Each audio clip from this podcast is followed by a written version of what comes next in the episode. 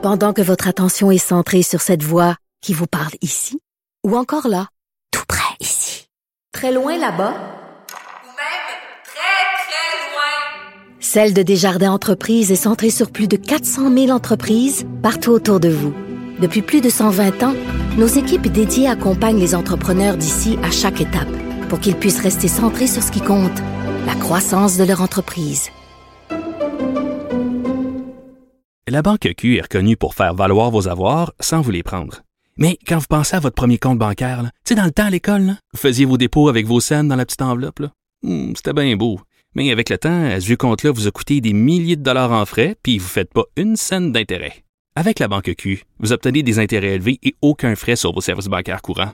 Autrement dit, ça fait pas mal plus de scènes dans votre enveloppe, ça. Banque Q. Faites valoir vos avoirs. Visitez banqueq.ca pour en savoir plus. Sophie Durocher. Une femme distinguée qui distingue le vrai du faux. Vous écoutez Sophie Durocher. Cube Radio. Les rencontres de l'heure. Marie-Claude Barrette et Sophie Durocher. La rencontre Barrette du Rocher.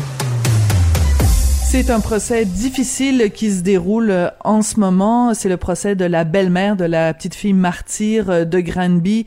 Euh, on connaît pas tous les détails, mais les simples détails qui déjà euh, ont fait surface depuis le début euh, du procès, ça donne froid dans le dos. C'est le sujet dont Marie-Claude Barrette voulait nous parler aujourd'hui. Marie-Claude, bonjour. Bonjour Sophie. Euh, c'est drôle, j'ai l'impression de dire l'heure est grave. hein. Il y a quelque chose dans, Hmm. dans, dans cette histoire-là. Tu sais, depuis le 29 avril 2019, hein, quand on a appris le décès de cette euh, fillette de 7 ans, euh, où on apprenait les détails et on n'en revenait pas, je pense, comme société, on était complètement atterrés.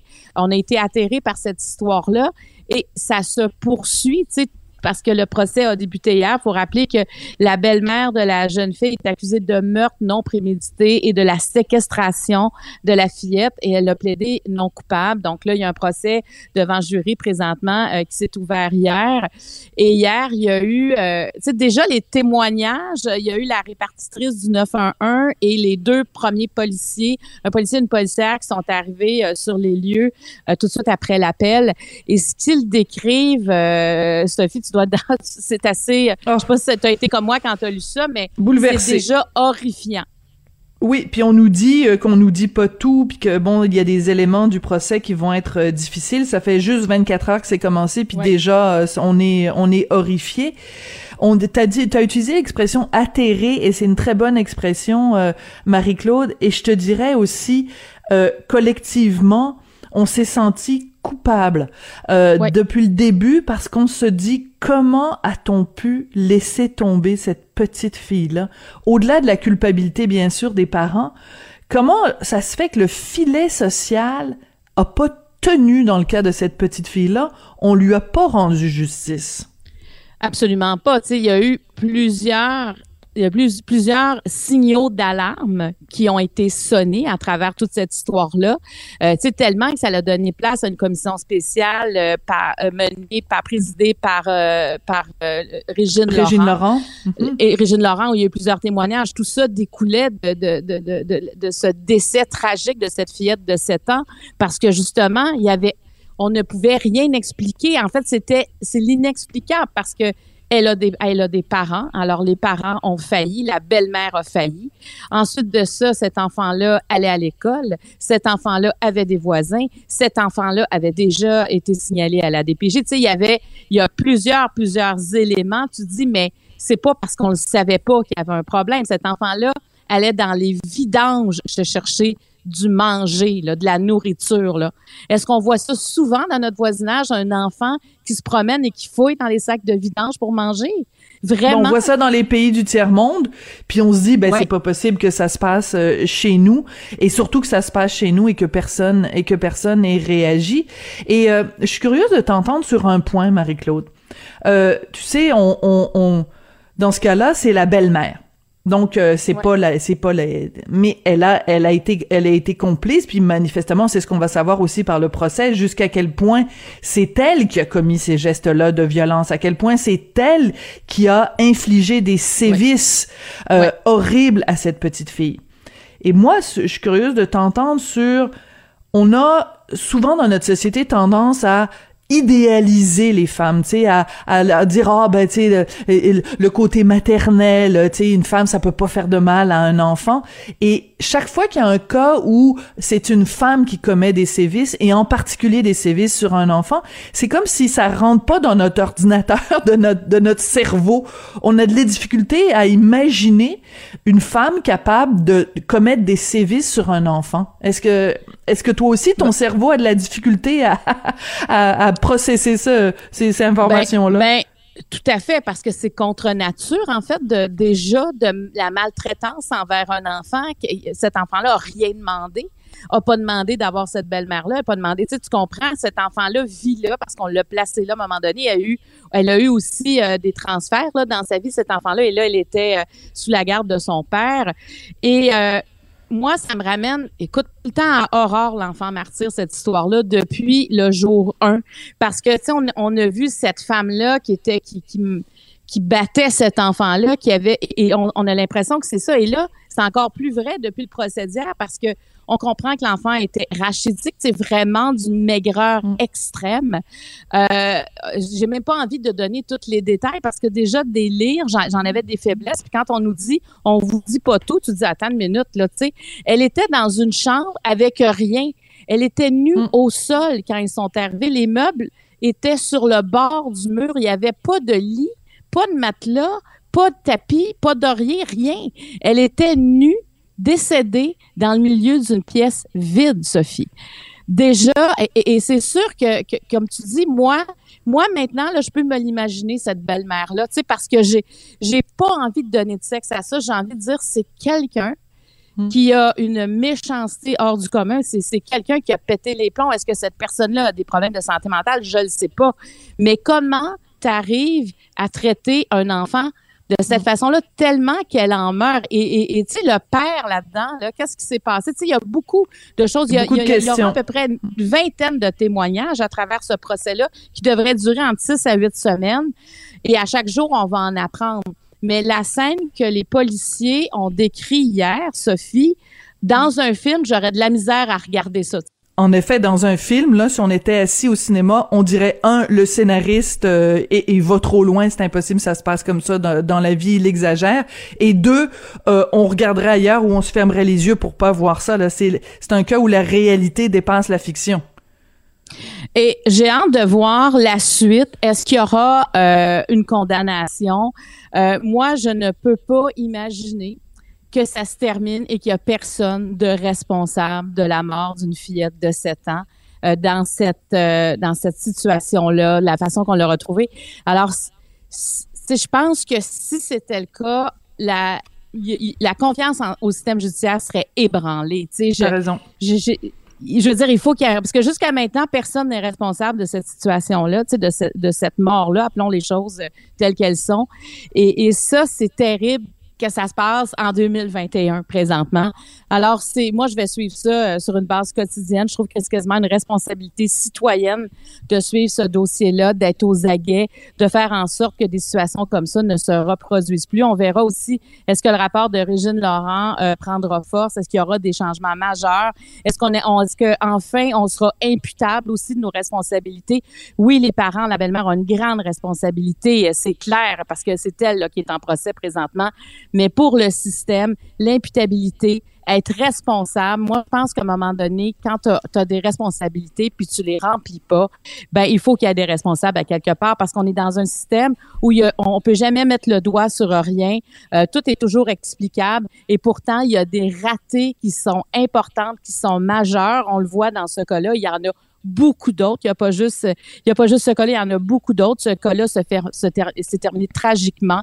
Mais est-ce qu'on peut en éviter? Et, c'est ça. Alors, c'est ce que Régine Laurent essaie de faire et j'ai hâte de voir si ça va fonctionner parce que vivre dans un système où on n'est jamais responsable, ça force à rien, ça n'oblige à rien et ça n'a aucun sens. Moi, je, c'est ce que j'ai jamais compris ça et, je, et dans ce cas-là, c'est, c'est tout à fait révoltant.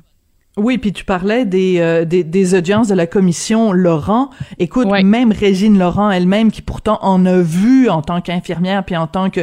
Mais les Ouais. témoignages qu'on a entendus euh, pendant ce- cette commission-là, c'est absolument terrible parce que la, la, la petite fille, le martyr de Granby, ben tu sais, on se dit, bon, ben c'est un cas isolé. Non, c'est pas un cas isolé. Il y en a, il y en a, il y en a. Peut-être la porte à côté de chez nous, puis ça, ça, ça ne connaît pas de, de, de fracture sociale. C'est-à-dire que c'est pas juste chez les gens euh, euh, qui ont peu de moyens. Non. Ça- c'est- ça- ça- il y a pas de, il y a pas de communauté culturelle qui est, c'est, partout et, et c'est, et c'est, et c'est est beaucoup plus répandu qu'on pense. Puis au moins avec la commission Laurent, on a pu faire la lumière sur les manquements, les failles et comment on peut euh, les Et corriger. c- c'était brillant d'aller chercher quelqu'un qui était à l'extérieur de la protection de la jeunesse pour faire, ce- pour présider, parce que j'imagine qu'avec les années, même si c'est jamais acceptable, il reste qu'on entend des choses et il doit avoir une, forme de désensibilisation parce que pour passer au travers des années à lire, à, à, à,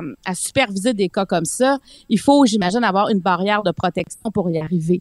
Et Régine est arrivée dans ce dans, dans, dans ce milieu-là sans cette désensibilisation pour se protéger et ça l'a atteint. Moi, je me souviens, j'ai fait une entrevue avec elle Ah oui? dans un dans un oui dans mon docu dans le documentaire que j'ai fait sur euh, entre autres les enfants des sectes là.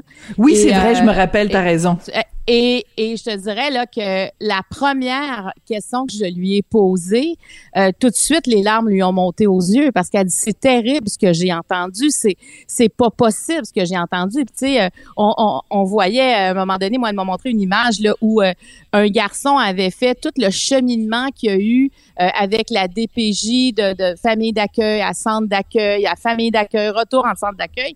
Et c'est un parchemin qu'il a déroulé pour dire voici le trajet que moi j'ai fait au cours de ma vie. Est-ce que demandez-vous pourquoi je vais pas bien là, tu sais? Et elle était non mais c'est pas possible. Comment tu sais c'est quoi c'est c'est quoi ces parcours de vie là qu'on qu'on qu'on fait faire à des enfants qui finalement ont rien demandé? Donc euh, puis elle elle était euh, tu sais elle disait c'est pas vrai qu'on va me taper l'été et j'y crois en Régine Laurent. Ah, tellement. Alors, je crois que, puis tu sais, je pense que M. Legault, euh, le premier ministre, est allé la chercher aussi pour ça. Et euh, elle l'a accepté en disant, moi, vous allez pas me tabletter parce que c'est toujours le, on, on devient cynique avec le temps aussi. Quand on Mais entend une que- commission spéciale, une commission d'enquête, on Mais dirait oui. qu'on dit, ben, de toute façon, ça changera rien. Ben, c'est parce qu'on a tellement, combien il y en a eu, combien il y en a eu de commissions qui ont fini, les tablettes sont remplies à l'Assemblée nationale de commissions, ouais. ou alors, tu sais, je pense, mettons, euh, à, à la commission vient, justement, sur no- nos, nos relations avec les, les, les personnes autochtones, et les gens, on oublie, puis là, quand il arrive l'affaire de Joyce et Chacuan avec euh, l'hôpital de Joliette, ben, il y a des gens qui rappellent, ben, rappelez-vous, Ouais. dans la commission vient, on en avait parlé. Ah, ben oui, ben on avait oublié. Ben, à quoi ça sert à ce moment-là de faire des commissions d'enquête qui sont censées justement nous prendre par les deux bords de la veste, puis nous brasser, puis nous réveiller, puis nous sensibiliser? Mais on a l'impression que comme société, c'est ça. On se fait brasser, puis après ça, on oublie. Puis après Mais- ça, mais on se fait malheureux. brasser, puis on oublie. Ben oui. C'est malheureux, Sophie, parce qu'une commission d'enquête, ça devrait être nos yeux à nous comme citoyens. Ça ouvre nos yeux, ça ouvre nos oreilles, ça aiguise nos sens. C'est là justement pour nous dire voici l'état de fait présentement. Qu'est-ce qu'on fait comme société? Voici les propositions. Tu sais, alors que là, c'est bon, ben une autre affaire. Ça va coûter combien cette fois-ci? Tu sais, on est on est cynique puis on a on a raison de l'être. Mais il faudrait, en tout cas, il faut changer ce vent-là. Ça se fait, tu sais, on, on a toujours l'impression que c'est institutionnalisé, qu'il n'y a rien à faire, mais la politique, les décideurs, c'est des humains qui évoluent aussi avec le temps. On n'est plus au temps du Plessis non plus. Les choses ont changé. Tu sais, je veux dire, quand les gens disent du pareil au même, c'est faux. Ça évolue. Mais maintenant, comme citoyens, demandons des changements. Puis intéressons-nous à ce qui se passe. Et, et en même temps, ça prend une volonté politique, mais écoute, là, c'est faut. Moi, je pense que c'est le temps que ça se brise. Et, et- et j'ai, moi, en tout cas, Régine Laurent m'a donné espoir que peut-être qu'il y a un rapport qui Mm. prendra force. Et j'essaie de toujours de faire un suivi. J'ai hâte de voir s'il qu'est-ce qui va en découler exactement. Mais tu sais, le but, en fait, cette fillette-là, le seul sens de tout ce qui est arrivé, que lui est arrivé, c'est seulement si les choses changent. Ouais. Pour vraiment. en son euh, nom, les choses doivent changer. Parce qu'elle, elle a payé toutes les étapes du système, elle les a payées les unes après les autres. Tout à fait, dans sa chair. Puis euh, écoute, euh, c'est, je pense que c'est dans notre, notre devoir. Tu l'as bien dit tout à l'heure, c'est dans notre devoir de citoyen d'être, de suivre ce, ce procès-là pour que les gens euh, soient imputables, que les gens soient redevables et que les gens soient responsables ou en tout cas responsabilisés. Écoute, on parlait tout à l'heure de, de la DPJ, puis tu nous citais l'exemple de ces enfants de, de la DPJ. Ben beaucoup d'enfants de la DPJ se retrouvent dans les rues de nos villes. Euh, il y a, hein, on se le cachera pas, il y a beaucoup, beaucoup de cas d'itinérance qui sont liés justement à des gens qui ont, qui ont, qui ont été des barouettés, des, des poquets de la vie. Et lundi, euh, le ministre Lionel Carman a annoncé quand même près de 300 millions de dollars pour euh, toutes les infrastructures pour aider la cause de l'itinérance. T'en penses quoi de ce projet-là, de ce budget-là? Ben, moi, là, je vais dire, je, je suis contente, je suis je suis soulagée d'entendre ça. Je, je, je, lisais le, je, lisais toutes les, les recommandations, pas les recommandations, mais ce qu'ils vont faire exactement là. Tu sais, euh, on est on est on est à l'autre étape. Là, on est vraiment dans l'action. Je disais les actions qui allaient être prises. Euh, au, c'est, c'est un projet euh, sur cinq ans. C'est 280 millions sur cinq ans. Et j'aime déjà le nom de, de ce projet-là, s'allier devant l'itinérance. Parce que l'itinérance, c'est plusieurs choses. C'est pas juste euh, c'est oui, héberger les, gens qui sont dans la rue pour la nuit. Les organismes le font. Ils sont toujours à bout de souffle. Il y a des organismes qui font un travail exceptionnel pour essayer de, faire en sorte qu'il y en ait moins dans la rue, surtout quand les froids arrivent. Mais, ça, on est dans le court terme. Et là, on est, allé dans, au fond des choses parce que il faut, il faut y arriver avant que les gens soient dans la rue. Moi, je porte-parole, Sophie, depuis déjà quelques années, euh, des auberges du cœur euh, qui hébergent des gens de 12 ans à 30 ans qui sont euh, qui sont dans la rue. On les héberge de un jour à un an. Puis même, ils peuvent revenir après faire un autre séjour. Et euh, le but de ça, c'est des fois de, de réconcilier la relation avec les parents, évidemment, quand ils sont jeunes, ou leur, ou leur donner une autonomie, soit qu'ils retournent à l'école dans le cas où ils ont lâché l'école, ou qu'ils se trouvent un emploi, mais il faut qu'ils soient autonomes. Et ça, ce projet-là, pour moi, c'est ça c'est qu'on essaie d'aller les chercher en amont. C'est déjà, on va aller faire, mm. on, va aller voir ce qui se passe dans les centres jeunesse, parce qu'il y en a beaucoup qui sortent des centres jeunesse. Écoute, quand tu sors d'un centre jeunesse, là, t'as pas ben d'autonomie. Tu T'as nulle part où aller.